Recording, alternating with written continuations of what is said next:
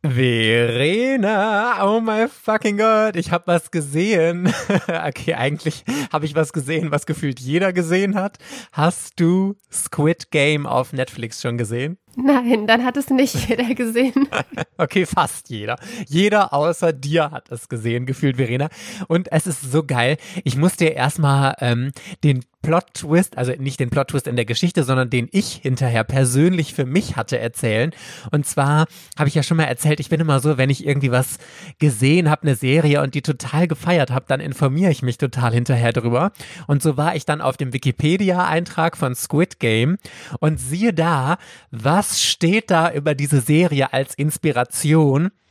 Liar Game, eine meiner absoluten Lieblingsserien, die ich schon fünf Millionen Mal in den Himmel gelobt habe und sage, oh mein fucking Gott, ich liebe diese Serie so abgöttisch, war eine der, eine von drei Inspirationen. Einmal hier dein, dein äh, Gambling Apocalypse Kaiji war auch eine Inspiration und so Battle Royale halt irgendwie so und mein Liar Game, irgendwie sowas. Und Dann kann gedacht, das geil. nur eine gute Serie sein, glaube ich. Absolut. Man muss zwar auf, ähm, also man muss sehr hart im Nehmen sein, man muss Blut abkönnen, man muss richtig krasses Blättergemetzel abkönnen.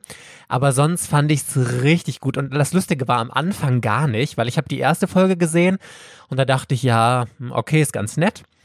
Dann war die zweite Folge und die war unfassbar schlecht. Also wirklich unfassbar schlecht. Ich habe schon gedacht, boah, wie soll ich neun Folgen von diesem Rotz hier aushalten? Weil dann da so die ganzen Hintergründe erzählt wurde und da wurde versucht, den Charakteren halt so Tiefe zu geben, was, also diese Folge war einfach nur total unnütz. Und ab der dritten Folge, Verena, ist es einfach so spannend geworden. Und da war alles drin, was ich bei Liar Game vermisst habe. Also ich will ja jetzt nicht spoilern, deswegen erzähle ich jetzt nicht zu viel, also no Spoiler hier von mir. Aber ähm, es wurden auf die Hintergründe eingegangen und so. Also ich kann ja mal kurz das Setting erzählen. Ich will nicht zu weit ausholen, aber es ist halt, ähm, es gibt ganz, ganz viele Menschen, die sich total stark verschuldet haben aus ganz unterschiedlichen Gründen und die so am Rande der Gesellschaft deswegen stehen, vor einem riesigen Berg von nichts und sich ähm, am Anfang wissen sie nicht so ganz, worauf sie sich einlassen. Auf jeden Fall kommen sie zu solchen Spielen, bei denen ein exorbitant hohes Preisgeld zu gewinnen ist. Und ähm, Sie merken dann aber im ersten Spiel, wenn man hier disqualifiziert wird, dann fliegt man nicht einfach nur raus, sondern man wird getötet, also man stirbt. Und ähm, ja, und so entwickelt sich die Geschichte dann weiter. Am Anfang wollen alle aufhören, aber dann doch ein bisschen weitermachen. Und äh, ich, egal, ich will nicht spoilern. Es ist auf jeden Fall großartig, Verena. Ich bin nur nicht so sicher, ob es dir gefallen würde. Es ist aber kein Anime, oder? Sondern mit echten Menschen. Genau, es ist eine, eine reale Verfilmung. Es ist ja jetzt äh, entweder kurz davor oder hat es sogar schon geschafft, die erfolgreichste Serie, die jemals auf Netflix gelaufen ist. Und das, eigentlich denkst du ja immer an Hollywood-Kino oder so, aber es ist ähm, aus Korea, glaube ich. Und super, super geil. Und vor allem, weißt du, was mich die ganze Zeit getriggert hat? Einer der Charaktere da heißt irgendwie Sang-Woo oder so, hier wie der Typ aus Killing Stalking. Und ich glaube, das ist einfach so ein ganz geläufiger Name wie Peter, Marie oder was weiß ich hier in, in Deutschland. Und mich hat das aber immer so getriggert, wenn ich Sang-Woo gehört habe, weil ich dann immer so an Killing Stalking denken musste. naja, egal. Auf jeden Fall große Empfehlung von mir.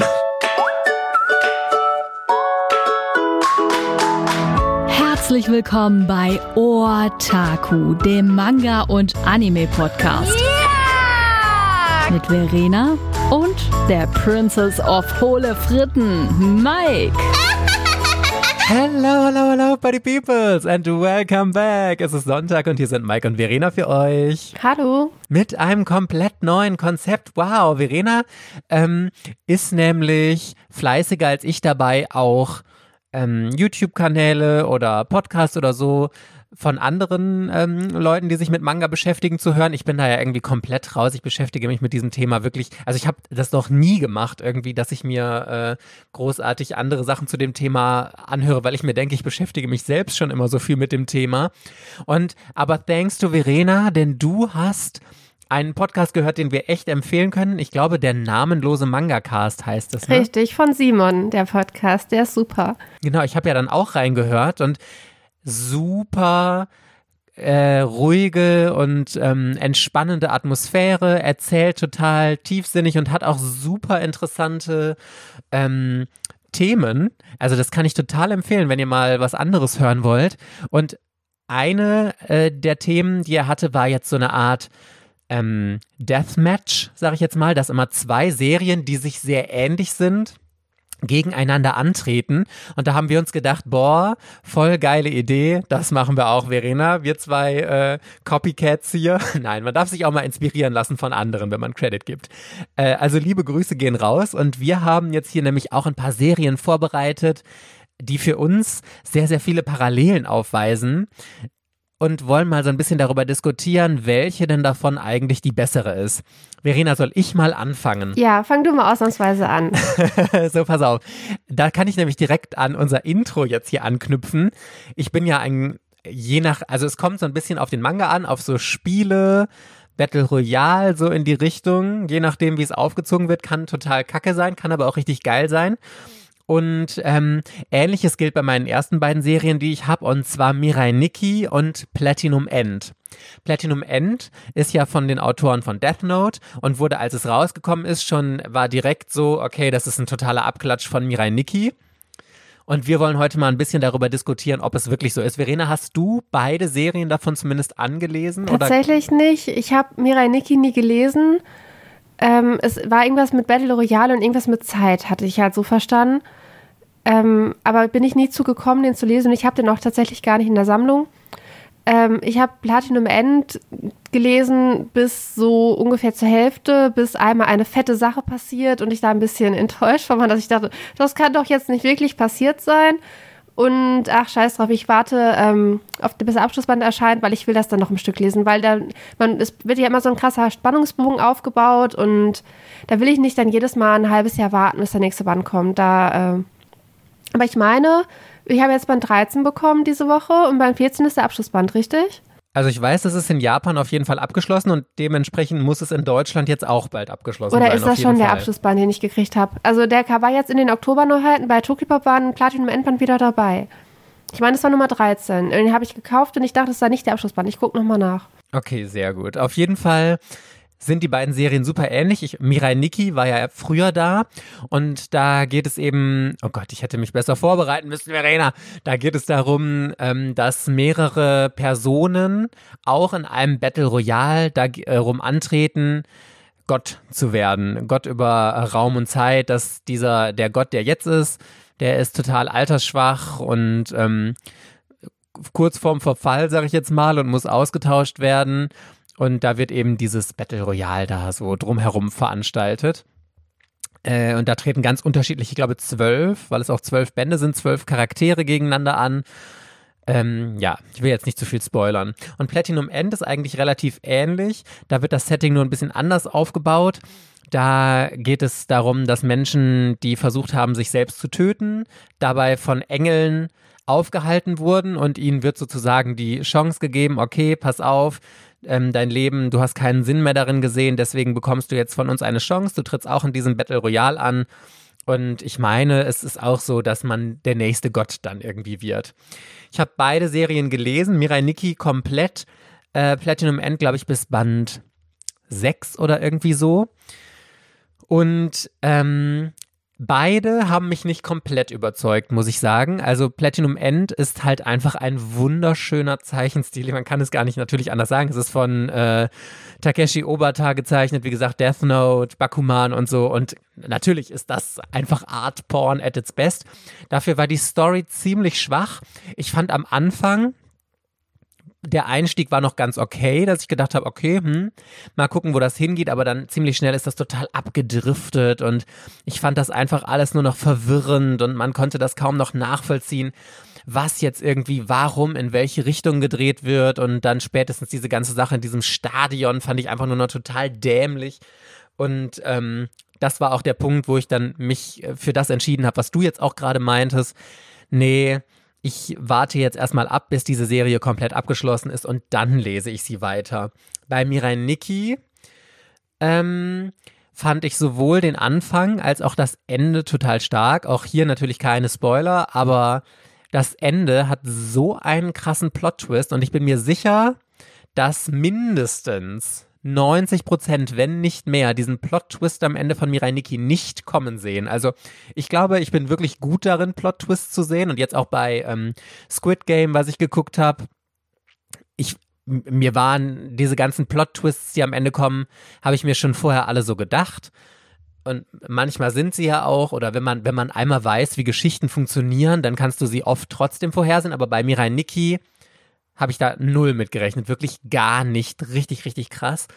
Ähm, ich fand aber, dass Mirai Nikki zwischendrin ziemlich geschwächelt hat. Also diese Serie war meiner Meinung nach viel zu lang hat sich total gezogen und ich fand den Anfang super cool, wie man da reingeworfen wurde in die Geschichte und was alles passiert ist und so und das Ende fand ich wieder gut, aber so ein bisschen wie bei Death Note. Bei Death Note war es ja auch das gleiche, einfach zu lang gewesen, hätte man ein bisschen knackiger erzählen müssen. Aber da wir ja jetzt ein äh, Deathmatch haben, kann ich sagen, also das Optimum wäre Mirai Nikki mit den Zeichnungen von Platinum End. Das wäre richtig geil, aber geht ja nicht. Also würde ich persönlich sagen, dann greift lieber zu Mirai Nikki, was ähm, ja, das Original finde ich immer schwierig zu sagen, weil das Konzept dahinter ist ja eigentlich relativ verbreitet. Das ist ja einfach ein Battle, einfach ein Battle Royale. Nur halt, ähm, das ist auch die gleiche Thematik mit diesem Gott hat und irgendwie so. Ähm, aber Mirai Nikki viel, viel besser, auch wenn mir persönlich der Zeichenstil da nur so ganz okay gefallen hat. Okay, ich habe noch ein paar Fragen. Und zwar, also bei Platinum End ist ja dieses Kampfsystem. Ich glaube, die Menschen, die Kandidaten sind, Gott zu werden, äh, dies ist nicht offensichtlich. Also man kann demjenigen das nicht ansehen, es sei denn, er offenbart seine Kräfte oder sowas in die Richtung. Und die versuchen auch, wenn sie in Aktion treten, anonym zu sein, dass die halt zum Beispiel Masken tragen oder so, dass man halt deren Gesicht nicht erkennen kann.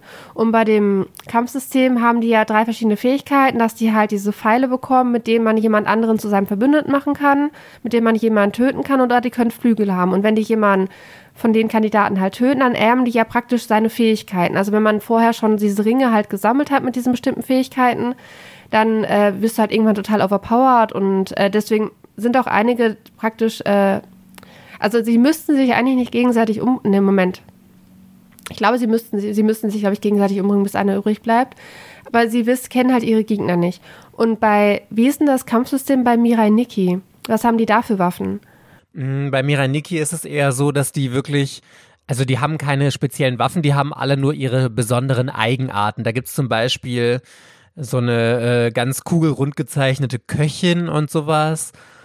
Ähm, ja, und ich glaube, also aus meiner Erinnerung haben die alle keine speziellen Fähigkeiten, sondern haben halt, der eine ist super intelligent, der hat mehr solche Tricks drauf, der andere ist irgendwie äh, aus meiner Erinnerung raus, ist jetzt ein paar Jahre her, dass ich es gelesen habe, ist ähm, ein Dieb oder so und hat deswegen diese äh, Langfingerfähigkeiten mehr und so. Also es ist nicht, dass die irgendwelche magischen Fähigkeiten dadurch bekommen, sondern ähm, einfach was so ihre natürlichen Fähigkeiten als Menschen auch sind, wo ihre Stärken drin sind. Ach so, weil das fand ich nämlich bei ähm, Platinum End eigentlich ziemlich cool mit diesen drei Möglichkeiten, mit denen die halt dann arbeiten können und je nachdem, wie man das dann halt intelligent einsetzt. Ähm, also nicht, das hat mir äh, beim Lesen auf jeden Fall gefallen. Musste man sich nicht am Anfang bei äh, von Platinum End sogar für eine dieser Fähigkeiten entscheiden? Und ich glaube, nee, es war so. Nee, ich glaube, das hing vom Engel ab. Also. Ah, okay. Aber das war ja auch so, dass die Engel konnten die anderen Leute sehen und du konntest, ähm, du konntest deine Gegner damit identifizieren, wenn du halt die Interaktion von ihnen mit dem Engel gesehen hast, weil die Engel kann man irgendwie nicht verstecken. Ich glaube, so in die Richtung war es auf jeden Fall. Es ist ja da schon total taktisch gewesen, weil die ja teilweise auch Gruppen gebildet haben. Aber es besteht ja immer die Gefahr, dass du mit jemandem dich verbündest und anschließend fällt dir jemand in den Rücken. Ja, genau. Also das fand ich da schon sehr spannend und äh, bei, weißt du überhaupt bei Mirai Nikki, der Anime, den Manga komplett ad adaptiert hat? Den habe ich leider nicht gesehen, aber ich habe von ganz vielen gehört, dass sie den Anime total super fanden. Ähm, kann ich aber persönlich ehrlich gesagt nichts zu sagen. Okay. Gut, Verena, dann erzähl mir, äh, was ist dein erstes Deathmatch? Äh, mein erstes Death Deathmatch ist ähm, Herr Genre Promised Neverland oder so. Escape from a Monster World ist Escape, for, genau. Du bist in einer heilen ähm, Mauer gefangen, also in einer Welt, die praktisch dem Himmel gleichkommt. Äh, du hast keine Ahnung, was halt draußen ist. Du denkst, alles, was innerhalb dieser Mauer halt passiert, ist ähm, alles, was es gibt. Und außerhalb dieser Mauern gibt es dann schreckliche, menschenfressende Monster.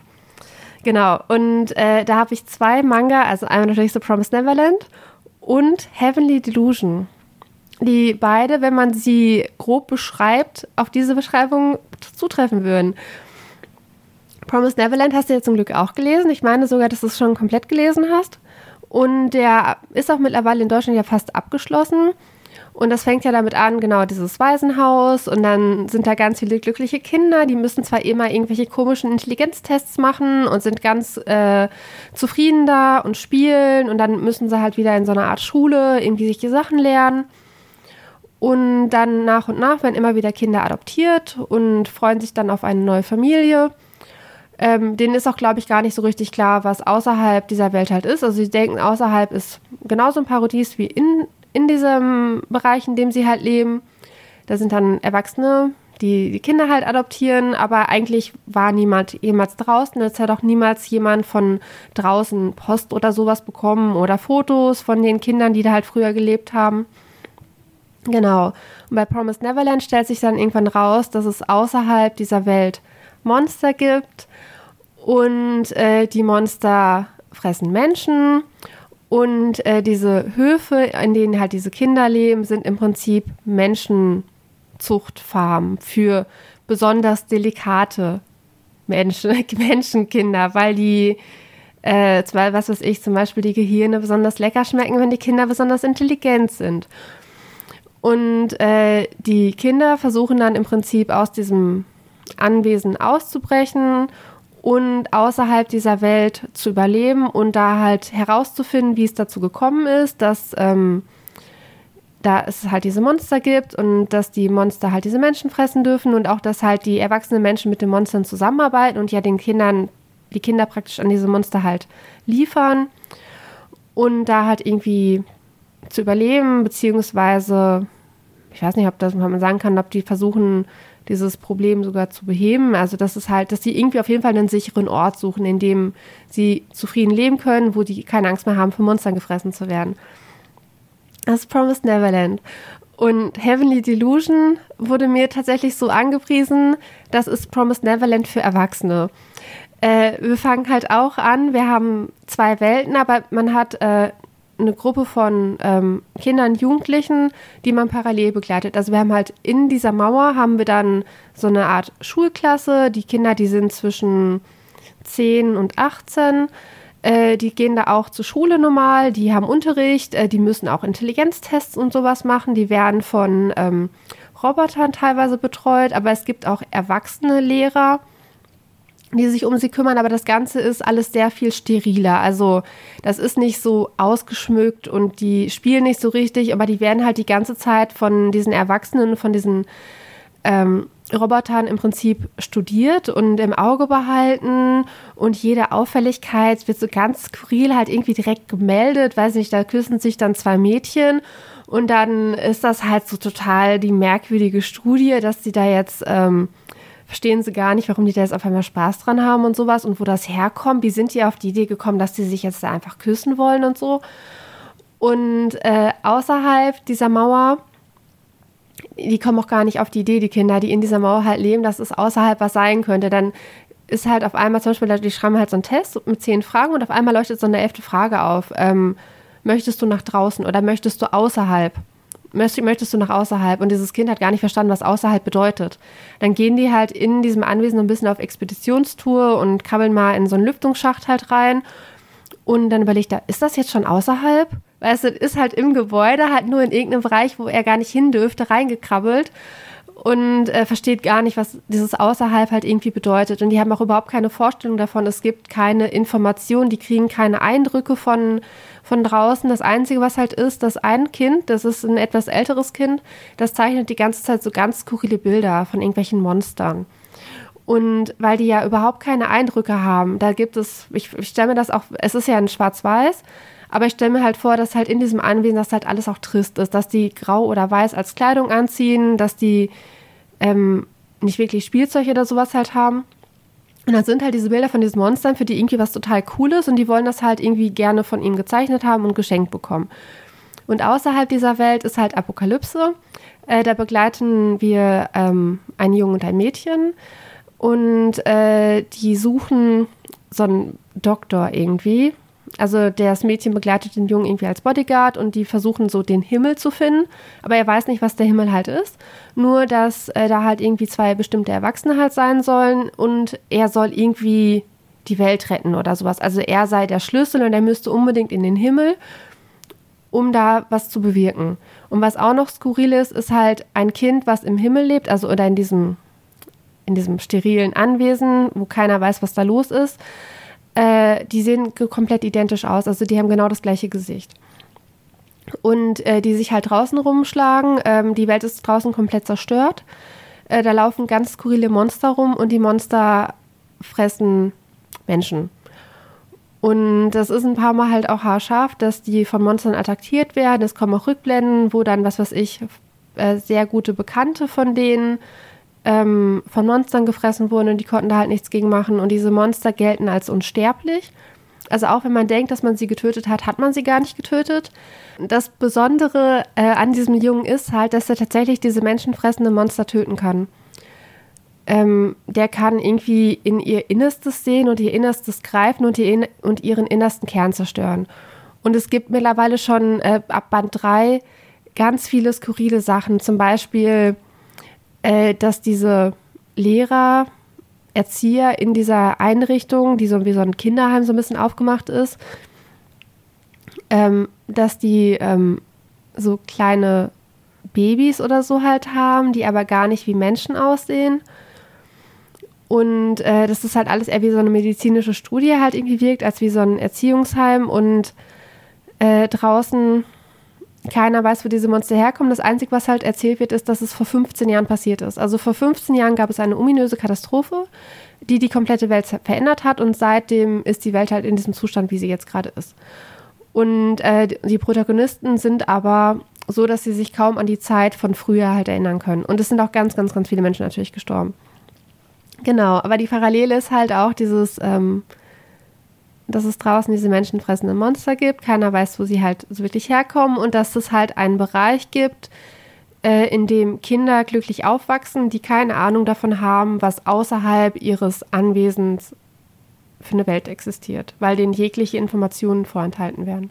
Also, du hast mir jetzt schon ein paar Mal so von dieser Serie vorgeschwärmt und ich glaube wirklich, nachdem ich ja von Promised Neverland ab einem gewissen Band total enttäuscht war, dass sich die Story so anders entwickelt hat, dass mir das äh, gut gefallen würde. Das Problem ist nur, was meintest du, es gibt inzwischen vier Bände oder so in Japan erst und noch laufend? Ja, die Reihe läuft. Also es gibt vier Bände in Deutschland. Die läuft bei Mangekult. Das ist ein 10-Euro-Titel im Großformat. Und Band 5 ist für März 22 angekündigt. Also Boah, die Reihe das ist dauert in, ja noch ewig. Ja, die Reihe ist halt in Japan nicht abgeschlossen und ich kann noch gerade überhaupt nicht abschätzen, wie lang die Reihe wird. Vielleicht geht die so in die Richtung Parasite, dass es so acht Bände wären. Wenn sie in die Richtung Promised Neverland läuft, dann wären es ja 20 Bände ungefähr. Aber es liest sich nicht wie ein Battle Royale. Das war äh, nicht wie ein Battle Royale, aber also Promised Neverland war halt einfach nur noch Flucht irgendwann. Ne? Die sind, ähm, die waren ja irgendwann dann aus dem, aus diesem Kinderheim halt raus. Und dann war es einfach nur noch, dass die von den Monstern verfolgt werden und dass sie versucht haben zu überleben und dabei parallel halt herauszufinden, wo können sie hin, wo ist es vielleicht sicher. Und da hatten sie tatsächlich ja diese versteckten Hinweise, die sie halt in dem, in dem Wohnheim oder Kinderheim auf jeden Fall ähm, gefunden hatten. Da gab es äh, so Geschichtenbücher und da waren Hinweise drin und die Person, die das halt irgendwie versteckt hatte, äh, die haben sie ja dann gesucht, weil sie halt Hoffnung hatten, dass die Person denen erklären kann, was passiert ist und wie sie überleben können. Und bei ähm, Heavenly Delusion ist momentan noch bei mir noch überhaupt kein Indiz dafür, was in dieser Welt passiert ist, was die Menschen mit den Kindern in, diesen, in dieser Einrichtung halt vorhaben, wieso die da sind, was das für Monster sind. Ich kann es absolut nicht einschätzen, ob das eine lange oder eine Kurzreihe wird, aber ich bin von Heavenly Delusion, ich bin mega begeistert. Das ist, ähm, Promise Neverland geht ja eher so in die Shonen-Richtung vielleicht ein bisschen düsterer für einen Shonen, aber weil auch die Hauptprotagonisten ja alles die ganze Zeit diese Kinder sind, also doch schon eher Shonen. Und äh, Heavenly Delusion ist wirklich eher im Szenenbereich. Das merkt man auch im Zeichenstil. Also der ist irgendwie viel cleaner. Der ist auch irgendwie so ein bisschen, der ist sehr ordentlich. Also man kann alles immer sehr gut erkennen. Es ist alles sehr detailliert, aber es ist auch nicht so krass schattiert, dass es halt total düster aussieht, sondern tatsächlich, wenn man so den durchblättert, würde er eigentlich total freundlich aussehen. Also so ein bisschen, also schon halt äh, clean und auch ein bisschen erwachsener, aber halt hell und freundlich. Und das ist es halt überhaupt nicht, das, ähm, was sich dem darin halt wieder, ähm, was darin passiert. Mir gefällt der richtig, richtig gut. Deswegen, ich finde es ich schade, dass der noch nicht so weit ist, aber momentan macht der mir viel mehr Spaß als Promise Neverland. Also Spaß im Sinne von, er hält, unterhält mich. Also lustig ist er nicht. aber er hat schon teilweise lustige Stellen. Also das muss man dem wirklich lassen, weil die da teilweise gerade so ein bisschen ihre Pubertät entdecken. Das sind die beiden, die draußen unterwegs sind, ja Junge und Mädchen.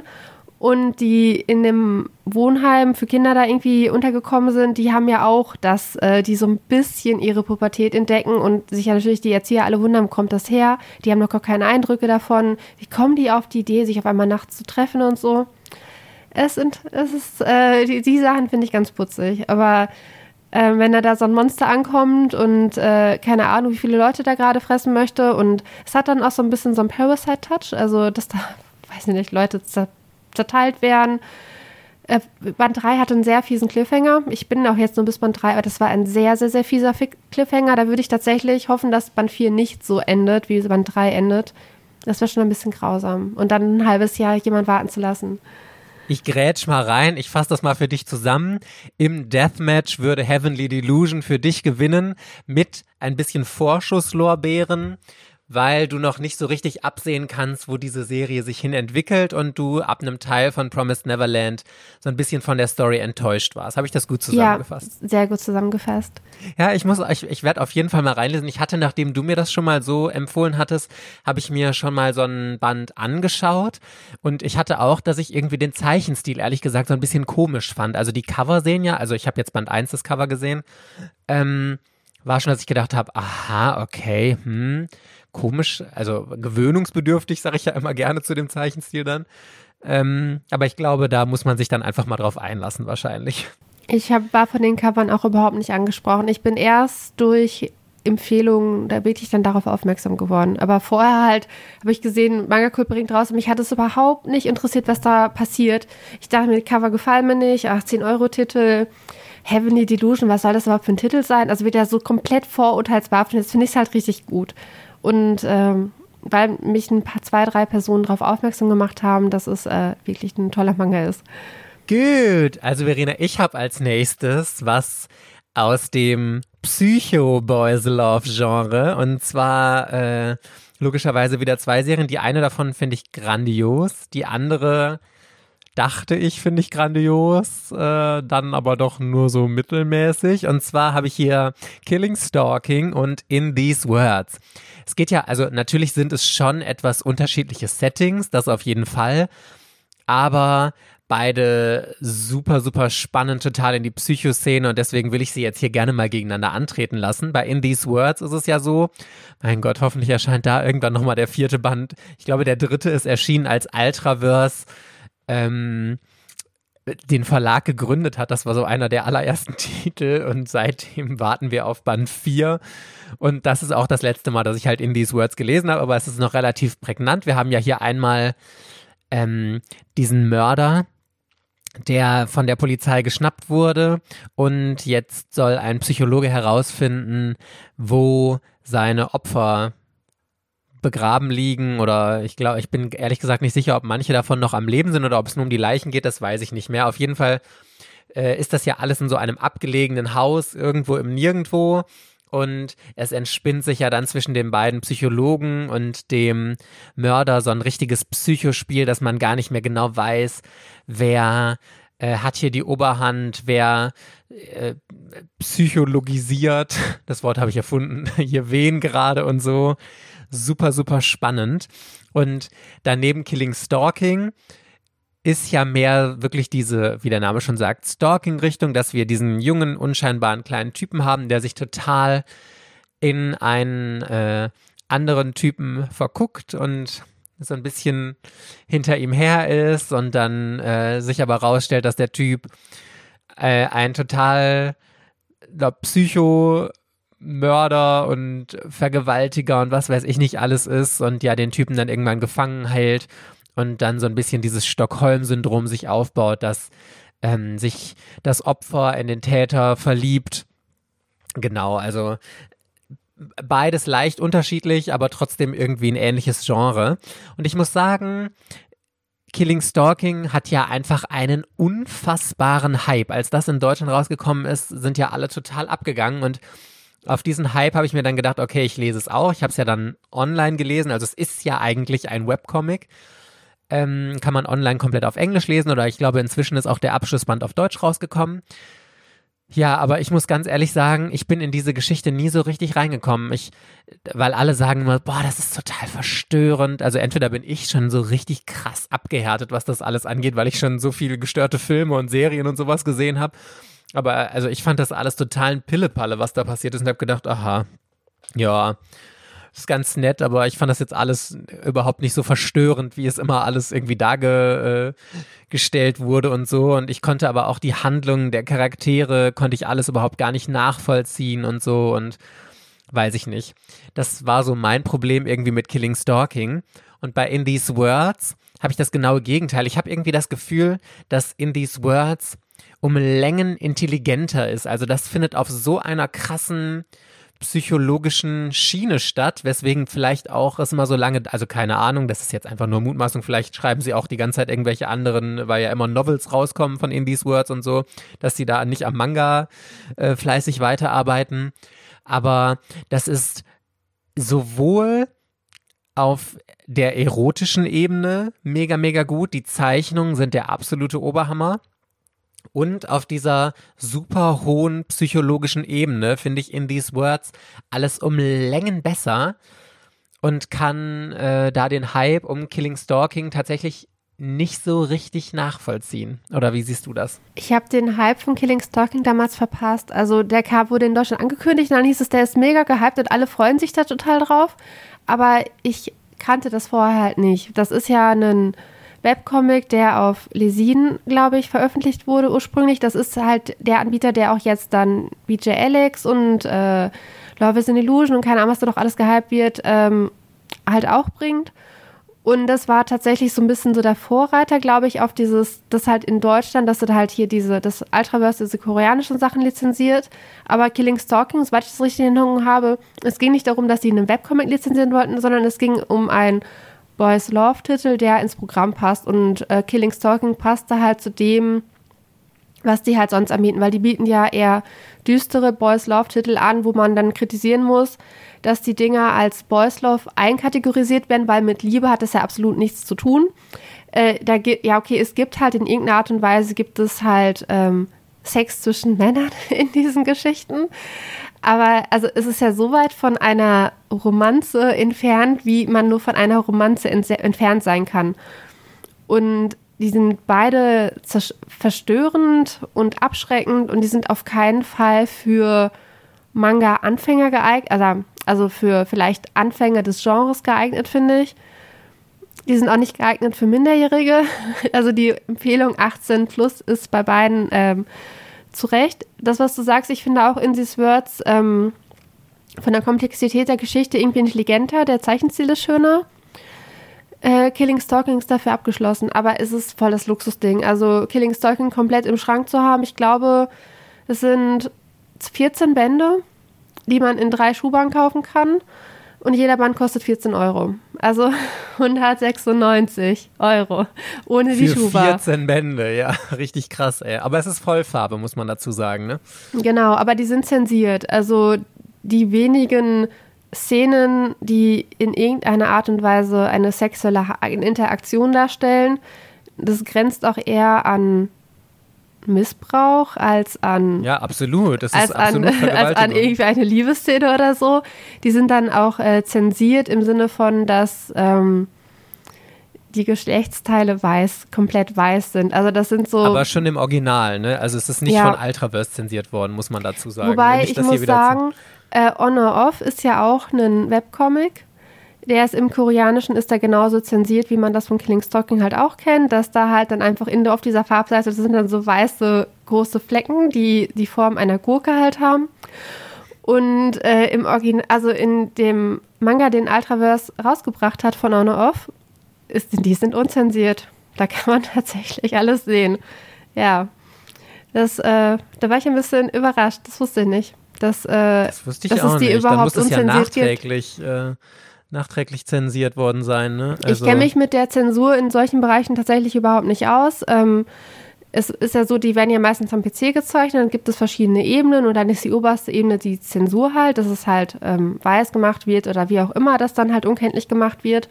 Und wenn man dann die Datei verschickt, kann man ja theoretisch die oberste Ebene, diese Zensurebene wieder runternehmen.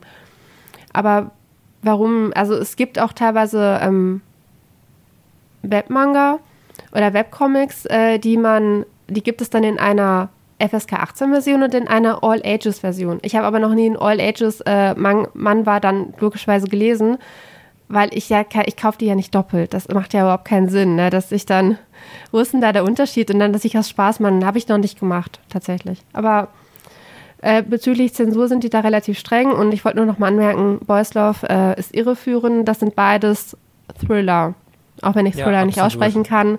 Und ähm, Indies Words ist verdammt spannend. Äh, der war, war für mich absolut nicht vorhersehbar. Der wird auch ähm, Lesern empfohlen, die Boys Love eigentlich nicht ausstehen können. Aber ähm, wie gesagt, also da wird halt sehr viel sexuelle Gewalt dargestellt. Und weil der Mörder, den die halt suchen, das ist halt jemand, der seine Opfer misshandelt, vergewaltigt, äh, tagelang gefangen hält und die dann zum Sterben halt zurücklässt. Und das wird teilweise halt ähm, gezeigt. Ja. Und bei Killing Stalking, der ist ja die ganze Zeit äh, gefangen und wird dann halt die ganze Zeit misshandelt und entwickelt Gefühle für seinen Entführer. Beziehungsweise er hatte die ja von vornherein, er war ja sein Stalker. Und dann wurde er von dem, den er gestalkt hat, äh, in den Keller gesperrt und äh, ja, keine Ahnung, da wochenlang gefangen gehalten. Und jetzt können wir eine schöne Überleitung finden zu dem, Verena, was du jetzt noch an anderen Serien hast. Ja, eine schöne richtig schöne. Einfügen. Das ist nämlich, das ist nämlich ganz neu, weil Atravas hat ja relativ viele Titel und Tokipop hat auch welche. Ähm, es geht um ein, Fan um ein Fantasy-Setting. Also es geht um Prinzen, Prinzessinnen in einem Fantasiekönigreich, in eher so einem mittelalterlichen Setting, wo die halt noch mit Rüstung und Schwertern und sowas halt kämpfen. Und ich habe zwei Geschichten, in denen praktisch äh, ein Mädchen äh, den Platz des Prinzen bzw. der Prinzessin einnimmt und da ein Doppelgänger wird. Einmal Nina, die Sterne sind dein Schicksal. Äh, genau, in Nina ist es auf jeden Fall so, dass äh, die Prinzessin des Landes, die aber etwas weiter weg vom Königspalast aufgewachsen ist. Äh, und deswegen weiß auch niemand so richtig, wie sie aussieht. Man weiß nur, dass sie so eine ganz besondere Augenfarbe hat. Und die Prinzessin stirbt. Ähm, relativ am Anfang von Band 1 logischerweise. Und Nina ist halt ein Mädchen, die hat genau die gleiche Augenfarbe. Und äh, der Prinz des Landes, der halt von diesem Tod dieser Prinzessin halt weiß, also seiner Schalbschwester ist das dann, ähm, bringt Nina halt dazu, dass sie als Doppelgängerin ähm, einspringt, weil es ist halt wichtig, dass diese Prinzessin Nina, die soll äh, aus friedenstechnischen Verhandlungsgründen, soll die mit dem Prinzen des Nachbarlandes verheiratet werden, weil ansonsten Krieg droht. Und ähm, ja, natürlich ist es am Anfang so ein bisschen, dass äh, Nina sehr viele Fehler macht, dass ähm, man sich dann fragt, ist das wirklich die Prinzessin? Und dann muss sie erstmal natürlich im Königshaus äh, alle davon überzeugen, dass sie die echte Nina ist.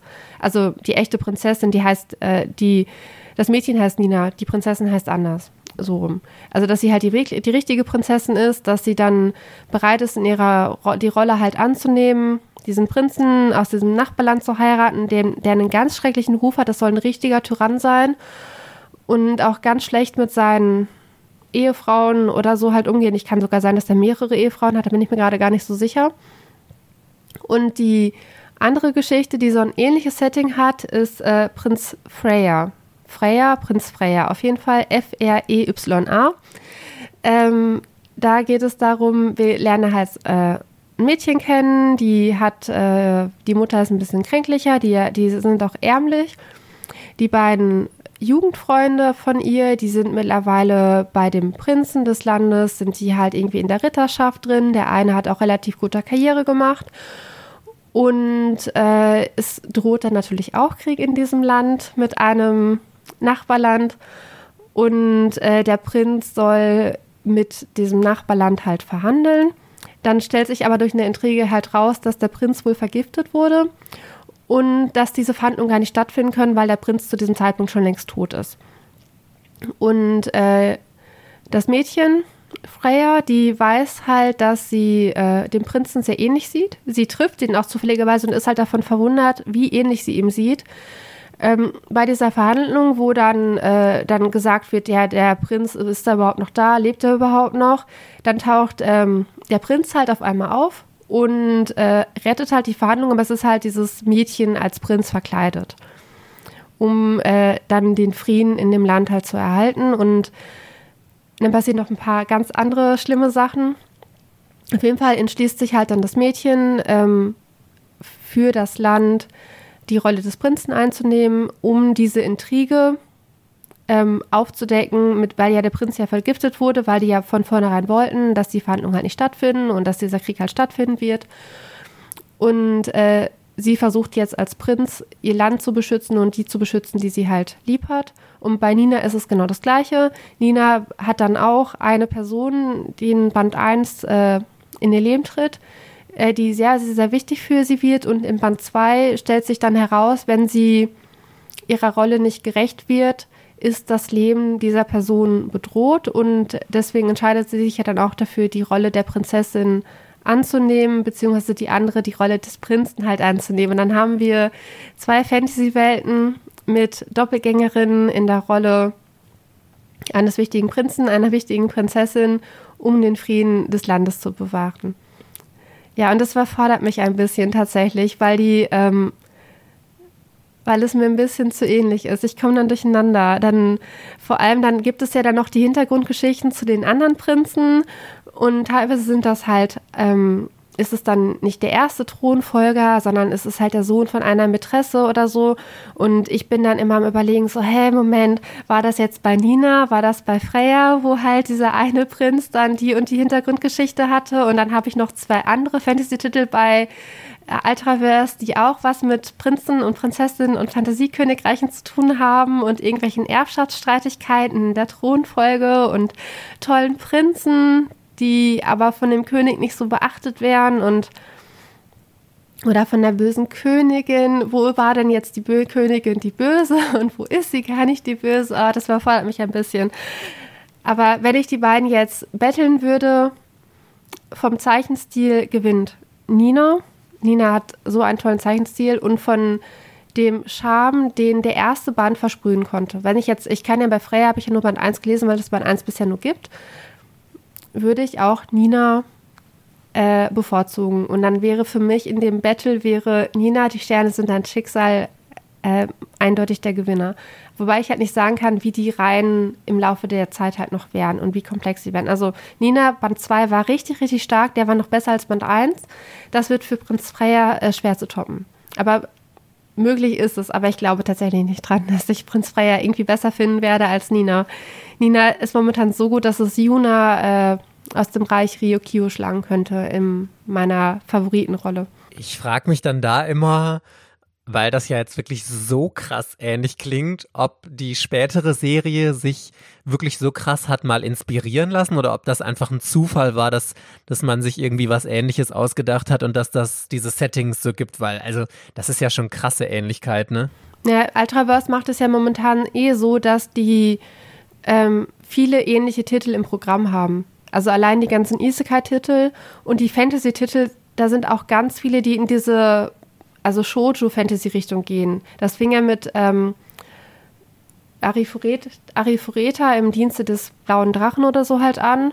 Und äh, die lizenzieren mehr, mehr Romance-Titel, die ein Fantasy-Setting haben, als Romance-Titel im Schulsetting oder, oder sonst wie was. Also das ist bei denen momentan so eine Art Schwerpunkt und Ultraverse lässt sich auch sehr klar eingrenzen, dass man schon von vornherein sagt, okay, das ist ein Manga-Titel, der würde perfekt zu Ultraverse passen. Wenn es ein Isekai ist, der Richtung Schleim und so geht, würde man sofort Ultraverse empfehlen und mittlerweile diese Romance-Shoujo-Manga, äh, die so halt eher sind, mit Prinzen, Prinzessinnen und Co., die würde man mittlerweile auch eher Ultraverse zuordnen, wenn es ein etwas neuerer Titel ist. Die sind Die haben sich darauf spezialisiert. Warum auch immer. Aber ich habe tatsächlich alle Titel, die so sind, in meiner Sammlung.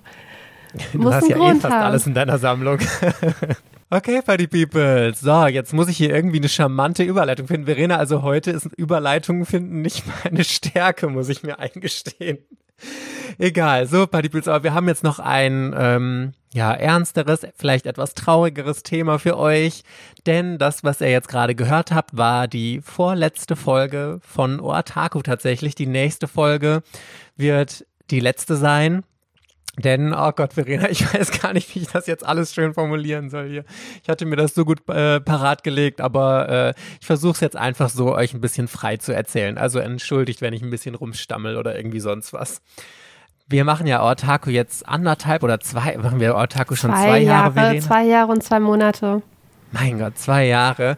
Genau, und ähm, ja, in der Ze- vielleicht habt ihr in letzter Zeit gemerkt, dass ich immer weniger zum Lesen komme. Verena ist ja Queen of Everything da. Verena ist immer super fleißig und ich glaube, ohne Verena hätte ich diesen Podcast hier schon sehr, sehr lange nicht mehr so machen können, weil ich einfach nicht genug lese, was einmal daran liegt, dass ich natürlich noch eine Vollzeitstelle habe. Also ich habe ja einen Hauptjob, den ich mache und dann noch meine Social-Media-Kanäle. Wenn ihr mir da folgt, ist euch vielleicht auch auf Instagram aufgefallen, dass ich da sehr, sehr inaktiv geworden bin, sag ich jetzt mal. Und ähm, ich merke einfach, dass ich so dieses ganze Pensum nicht mehr schaffe.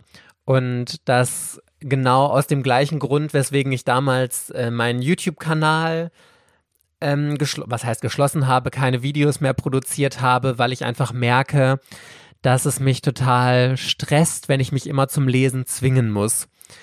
Also ich bin ja eh jemand, also früher habe ich super, super viel gelesen, da hatte ich auch gefühlt irgendwie noch ein bisschen mehr Zeit und jetzt so in dieser Corona-Zeit äh, war halt auch noch ein bisschen mehr Zeit da und wo jetzt alles langsam wieder losgeht, merke ich einfach immer mehr, ich schaffe das irgendwie alles nicht mehr und das Lesen wird für mich immer mehr zur Pflicht, weil ich mir denke, oh, ich muss noch irgendwas lesen für den Podcast und äh, muss mich irgendwie auf was vorbereiten und so und das ist ja einfach mein Hobby und äh, ein Hobby sollte niemals so zur Pflicht werden, dass es sich nicht mehr schön anfühlt, damit zu beschäftigen. Und deswegen habe ich jetzt vor einiger Zeit entschieden, dass wir die Notbremse da oder ich die Notbremse da ziehen muss und sagen, ich kann einfach nicht mehr und so gerne ich Ortaco gemacht habe, vor allem mit Verena. Also an der Stelle nochmal, Verena, ich hätte keine bessere Podcast-Partnerin als dich finden können, denn jede einzelne Folge war ein absoluter Hochgenuss und ich werde alle Folgen noch ganz oft drauf und runter hören und mich an diese wundervolle Zeit erinnern, aber ich war schon immer Fan davon, ähm, mit was aufzuhören, bevor man es sich für sich selber und für andere vielleicht auch kaputt gemacht hat. Und ähm, lustigerweise, also wir haben das auf Patreon schon letzten Monat angekündigt, dass wir aufhören werden, weil wir wollten, dass unsere Patreons selbst entscheiden können, ob sie uns auch noch den letzten Monat unterstützen oder ähm, nicht.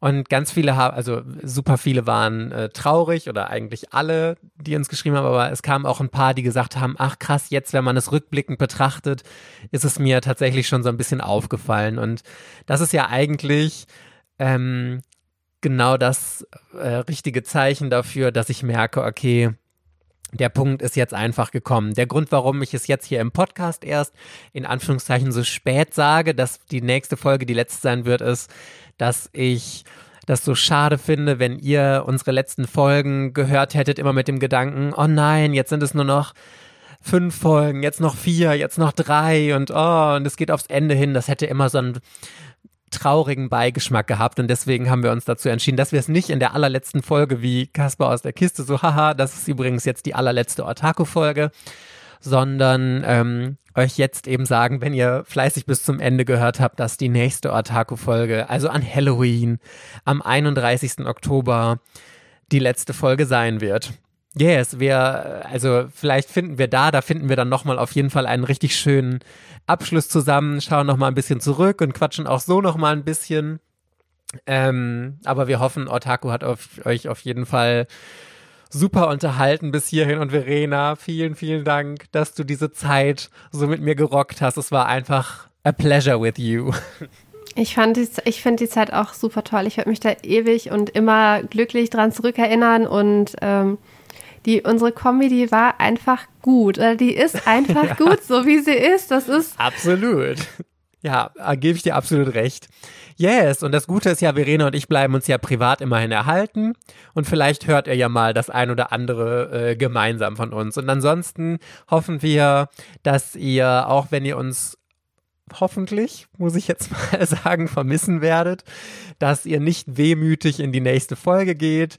Und wir freuen uns natürlich, wenn wir auch über Otaku hinaus weiter in Kontakt bleiben und hoffen, dass ihr dann nächste Woche Sonntag in der allerletzten Otaku-Folge noch dabei sind. Bedanken uns nochmal ganz, ganz herzlich bei unseren Superfans Tom, Tine und Sabrina für eure Unterstützung und alle anderen, die uns die ganze Zeit auf Patreon unterstützt haben und auch jetzt noch äh, im letzten Monat unterstützt haben, weil sie gesagt haben, wir bleiben bis zum Ende dabei. Das bedeutet uns wirklich unfassbar viel.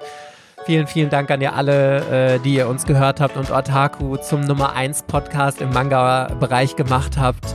Das bedeutet uns alles super, super, super viel und ich glaube, ich habe jetzt genug euch voll gelabert, sonst äh, rede ich mich hier noch um Kopf und Kragen. Ich hoffe auf jeden Fall, dass wir uns dann nächste Woche Sonntag in der allerletzten Otaku-Folge nochmal wiederhören. Bis dann, ihr Lieben. Tschüss. Ciao.